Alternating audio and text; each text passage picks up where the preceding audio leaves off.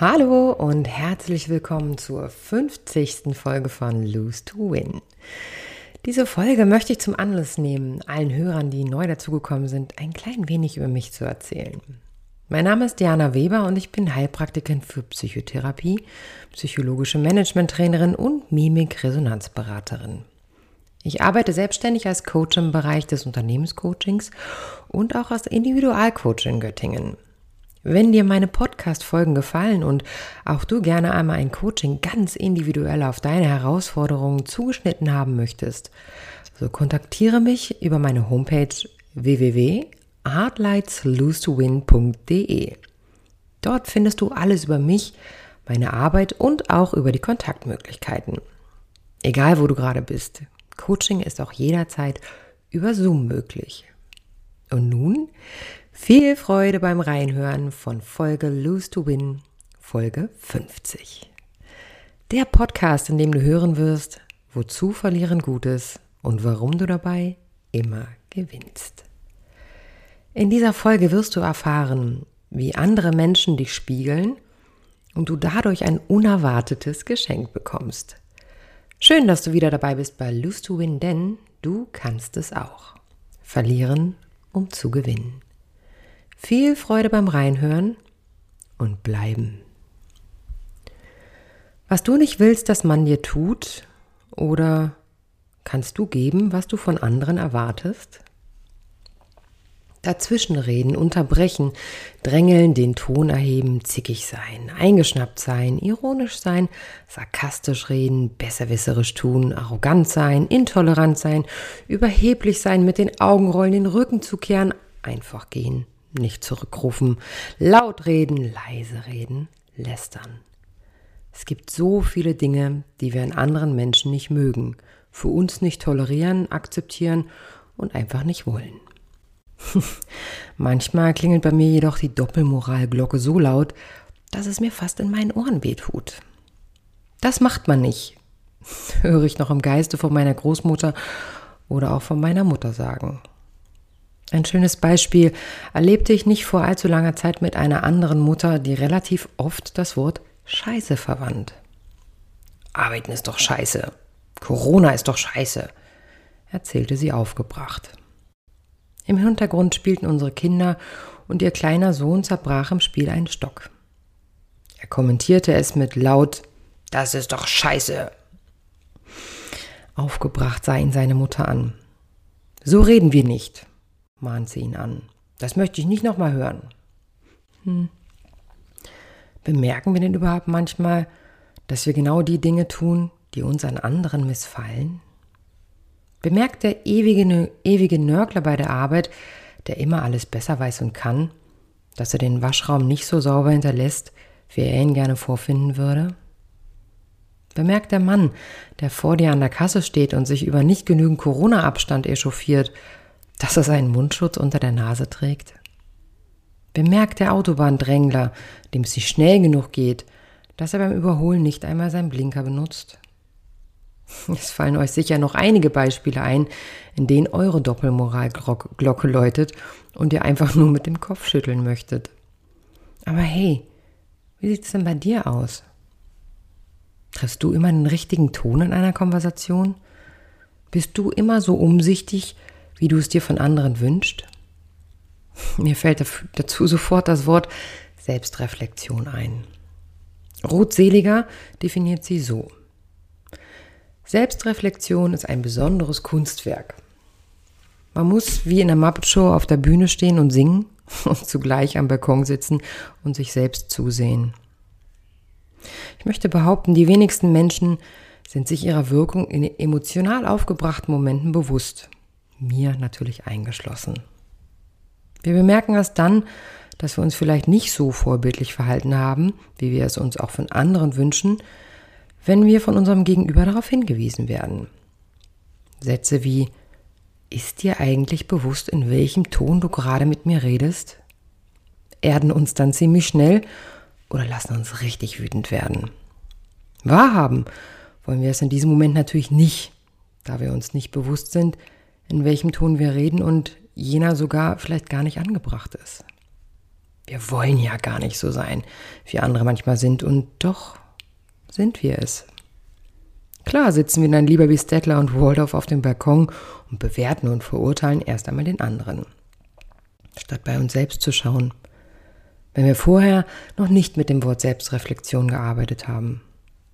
Prinzipiell ist der Einwand unseres Gegenübers schlicht, nicht, schlicht nichts anderes als unser eigenes Spiegelbild, in das zu schauen natürlich schwerfällt, wenn wir wegen unseres Verhaltens gerügt werden.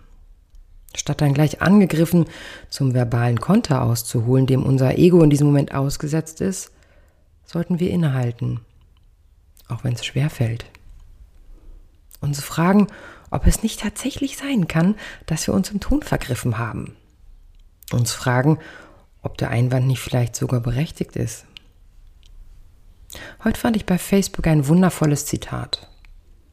Auf Veränderung zu hoffen ohne selbst etwas dafür zu tun, ist wie am Bahnhof zu stehen und auf ein Schiff zu warten. Oft höre ich gerade im Individualcoaching mit Klienten, in denen es um Trennung einer Partnerschaft geht, was alles erwartet wird vom Partner und welche Erwartungen seit Jahren nicht erfüllt werden. Jenes sei auch ein Grund, sich zu trennen.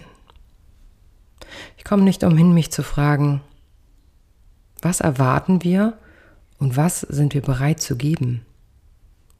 Sind wir bereit, das Verhalten des anderen als Spiegelbild unserer selbst zu erkennen?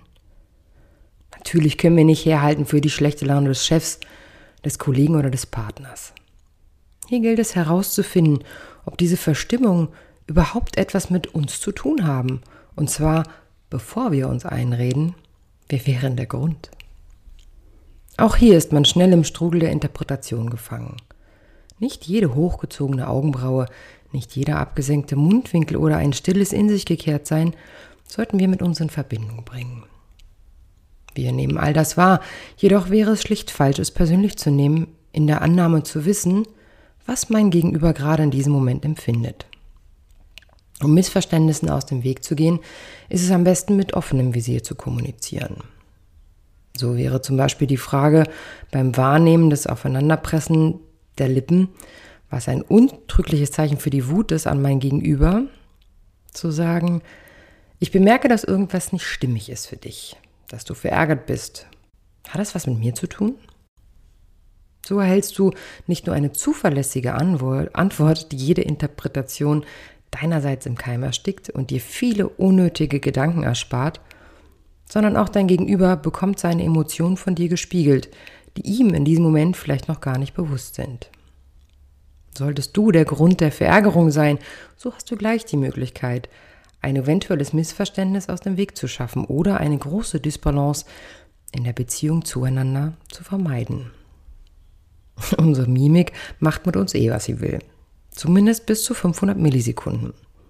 Bis dato können wir eine Emotion, die aufkommt, für das geschulte Auge nicht verstecken.